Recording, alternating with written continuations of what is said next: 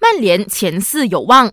在英超第三十四轮，曼联客场挑战阿斯顿维拉，布鲁诺·费尔南德斯造点，亲自主罚破门，首开纪录。接着格林伍德再下一城，下半场博格巴一脚低射破门。